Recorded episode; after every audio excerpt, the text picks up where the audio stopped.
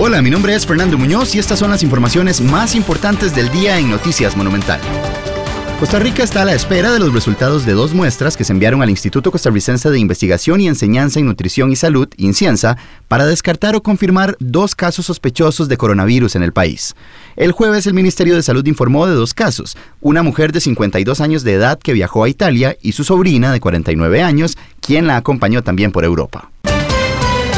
Además, la próxima semana un grupo de diputados conservadores enviará una nueva nota a los magistrados de la Sala Constitucional para pedirles que retrasen la entrada en vigencia del matrimonio igualitario. Recientemente, la Sala Cuarta rechazó una solicitud de 11 legisladores que alegaban que no se podían discutir proyectos para regular las uniones civiles entre personas del mismo sexo porque las sesiones extraordinarias en el Congreso las maneja el gobierno.